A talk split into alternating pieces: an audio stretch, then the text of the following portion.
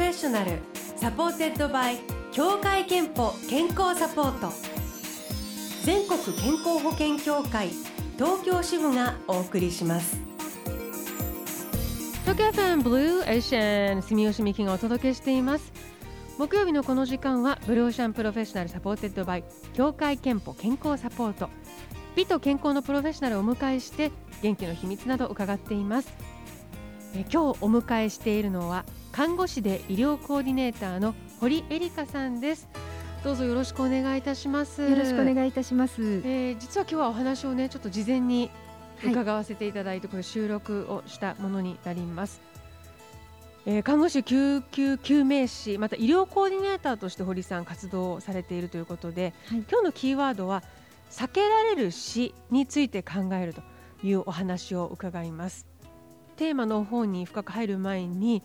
あの新型コロナの感染が広がっていますが医療従事者として率直に今感じていることを教えていただけますか？はい。あの私自身はですね今あの患者さんとかそのご家族に治療方針の選択などについてアドバイスをする医療コーディネーターっていうお仕事をやっているんですけれども今回新型コロナウイルスの患者さんを支える私たちの仲間の医療従事者からさまざまな声が届いています。まずマスクとかガウンとか、うん、そういう消耗品がもう足りないんですよ。あとはもう新型コロナウイルスの感染者が非常に増えてきたので病棟とか病床ベッドをその感染症の患者さんだけに絞っていくということでつまりは普通の患者さんたちが受け入れられないというような状況になっているんですね。だからこそ医療従事者の方たちはとにかく外出を避けてとか手洗いをちゃんとしてとかというようなことを皆さんに伝えたいというようなことを言ってました。その外出をしない家にいる人に会わないということが、はい、本当にその医療従事者の方々のためになると思ってやった方がいいですね。そうですね。えー、堀さんは医療従事者として、はい、あの患者さんの最後の瞬間に立ち会われることも多いと伺っているんですがそこであの今日ねキーワード「避けられる死」というキーワードにしていますがこれはどういうこう言葉でしょうか、えっと、キーワードでしょう人の死亡率って100%なんですね。どんなことをしてもどんなに気を使っていても必ず人生って終わるようになっています。はい、でその中で避けられない死とか避けられる死っていうのがあると私は思っていまして、うん、で例えば避けられない死には震災とかあの天災のようなものとかっていうのがどうしてもあとは頑張ってもコントロールできない、うん、自分でコントロールできないようなこともあるんですけれども避けられる死っていうのは自分で日常生活を気をつければコントロールができるというような死のことを言います。具体的にはどういうものがその避けられると,、えーと、例えば好きなものを私は好きなだけ食べて生きていればいいとかっていうようなあの、まあ、食事のことあとタバコのこと3度のご飯よりもお酒が好きだからもうお酒だけ飲んどけばいいとかっていうようなことで分かってはいるけど体には良くないだろうなと思ってるけれどもやってしまうようなことですよね、うん、そのような不節制とかがずっと積み重なると、取り返しがつかないようになってしまいます。あの医師から余命を宣告されて後悔する患者さんも多く見てこられたとか。はいまあ、例えばそういうがんの患者さんとかもそうですけれどもがんじゃなくてもあのお医者さんからすごく重い病気病名を告げられた時に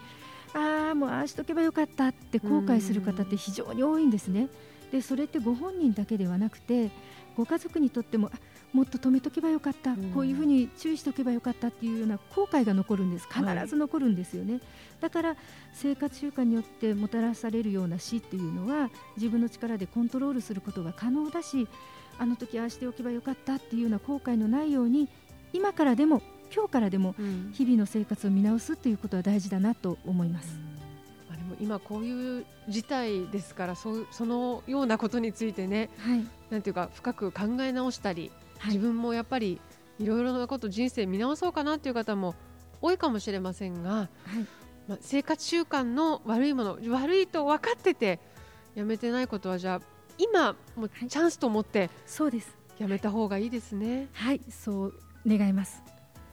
え今日は看護師で医療コーディネーターの堀恵梨香さんをお迎えしてお話を伺っています。後半もよろしくお願いします。お願いします。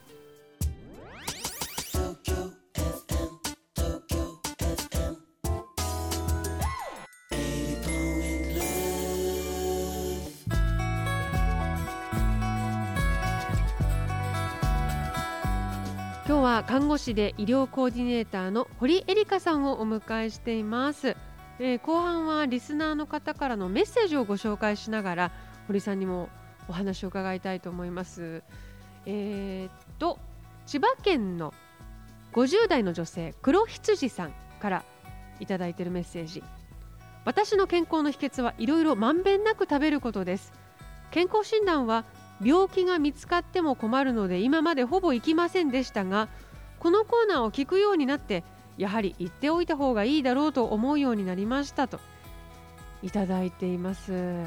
あでもあの言っておいた方がいいと思っていただけてよかった。なんかこうやって病気が見つかるのが怖いから検診に行かないっていう方は多いそうですね。そうですね。でも病気っていうのは早期発見早期治療っていうのが非常に大事でその後の経過も良くなるんですね。早期発見早期治療していれば。そしてあの検診することによって自分の数値が分かれば、うん、あの予防もできるんですよ。ただ女性だと婦人科検診に抵抗があるわっていう方も多いんですけれども体調の不良で受診した時にがんが例えばがんが見つかって治療が困難になったっていう患者さんもいらっしゃいますのであの時検診を受けておけばよかったっていうふうになことにならないようにあの検診も避けられる死をコントロールできるということを考えてそのことを意識して受けていただきたいです。うん、そうですね。えーと、もう1つ宮城県の30代の男性アルマンさんからいただきました。職場で毎年受けるように指導されているので健康診断は受けています。で健康診断だけではなく日頃の生活習慣などもアドバイスしてもらえる期間があれば嬉しいです。そのような期間はありますか？と質問いただいてるんですけれどもどうでしょうか、はい、はい、えーと、健康診断を受けると例えば数週間ぐらいで、えー、異常なしとか要経過観察とか要再検査とか要治療っていうような判断を含めた結果が手元に届くと思うんですね。でその結果を確認して必要であればそこの健康診断をしたところで再検査をするとか、治療をするとかっていうことがあの、まあ、健康診断を活用する方法の一つなんです。でもあの異常なしの項目があったとしても何か気をつけなければいけないなっていうようなことがあったら例えばかかりつけ医も一つですし、はい、あとはあのおそらく協会憲法のホームページにどうやって活用するかっていうのが載っていますのでそういうことを検索してあの一つの参考にしていただくのも一つかなと思います。なるほど、まあ、つまりそうやって探すと自分に合った、はいあのアドバイスを聞けるところがちゃんとあるよということですね。そうですね。はい。えー、アルマンさんぜひあの探してみたり、あるいはかかりつけ医の、ね、え方にご相談、えー、いただいたりしてみてください。えー、で、えっ、ー、とブローシャンのホームページではリスナーの皆さんに健康診断についてアンケートを行っているんですが、1年に一度健康診断に行ってますかという質問に対してイエスが79%。脳が21%という結果になっています。8割近くの方が言っているということになります、えー、そして健康診断を家族に勧めたことはありますかという質問に対してはイエスが59%ノーが41%という結果になりました。堀さんこのアンケート結果どう捉えますか？はい。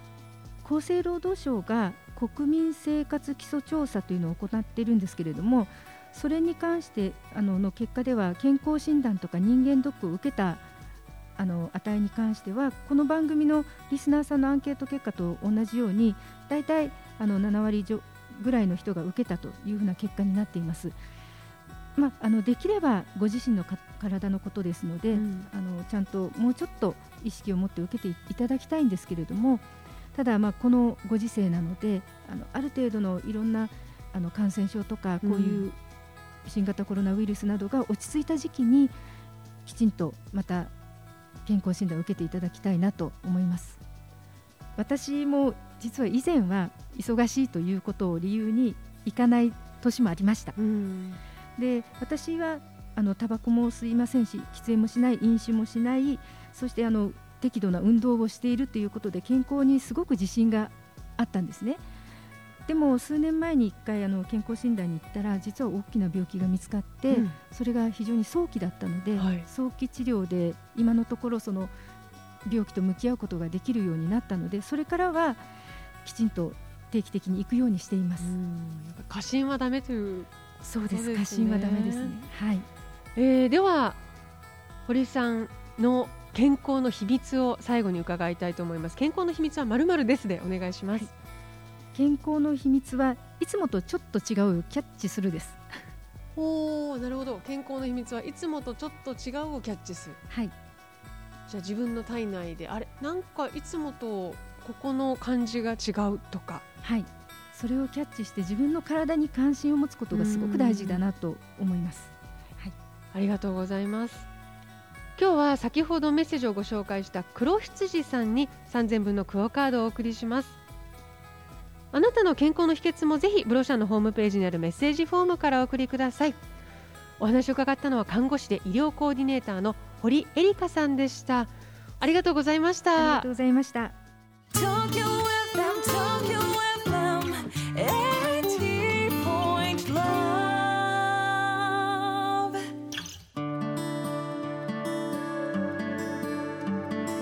働くあなたの健康をサポートする協会憲法からのお知らせです。協会憲法では5月6日までの期間緊急事態宣言対象地域にある検診実施機関での検診を一時中止させていただきます。受診の予約を入れていた皆様には急なお知らせとなりますが新型コロナウイルスの感染拡大防止のためにご理解とご協力をよろしくお願いいたします。詳しくは協会憲法のホームページをご覧ください。Blue Ocean Professional supported by 協会けんぽ健康サポート全国健康保険協会東京支部がお送りしました。